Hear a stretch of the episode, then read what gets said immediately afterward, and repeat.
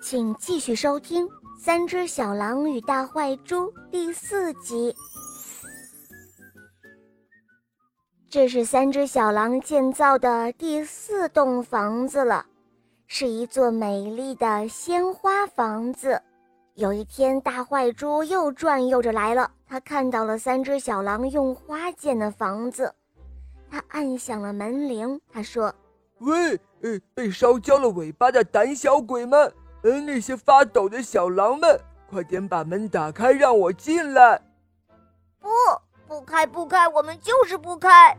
小狼们说着，除非我们的胡子长出来，我们不会让你进来的。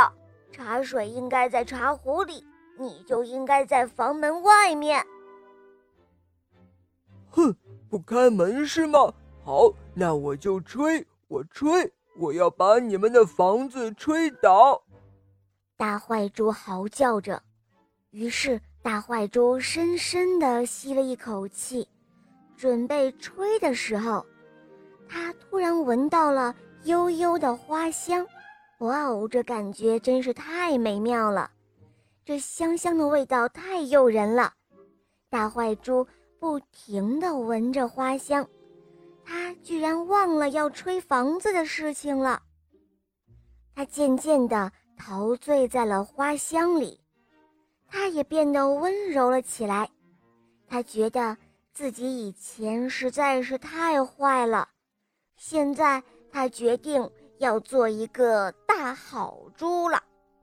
于是呢，他开始一边唱歌，一边转着圈儿跳起舞来。一开始呢，三只小狼还有些担心，这个大坏猪是不是又在耍什么滑头，又在出什么阴谋诡计呢？但是很快，他们就意识到大坏猪好像真的是变了。于是呢，他们就出来和大坏猪一起玩了。一开始，他们玩球，后来。又玩小猪站中间的游戏，最后大家都玩累了，小狼们就把大猪请到家里去，给大猪端来茶，还送给他草莓，让大猪美美的吃。从此之后呢，三只小狼和那只大坏猪，哦，不是那只大好猪，他们幸福的相处在一起。幸福快乐极了。好了，宝贝，今天的故事讲完了。你可以在微信公众号搜索“肉包来了”，关注我们，在那里找到我，告诉我你想听的故事哦。还可以咨询怎样点播故事，怎样参加抽奖活动，可以获得小肉包的精美玩具哦。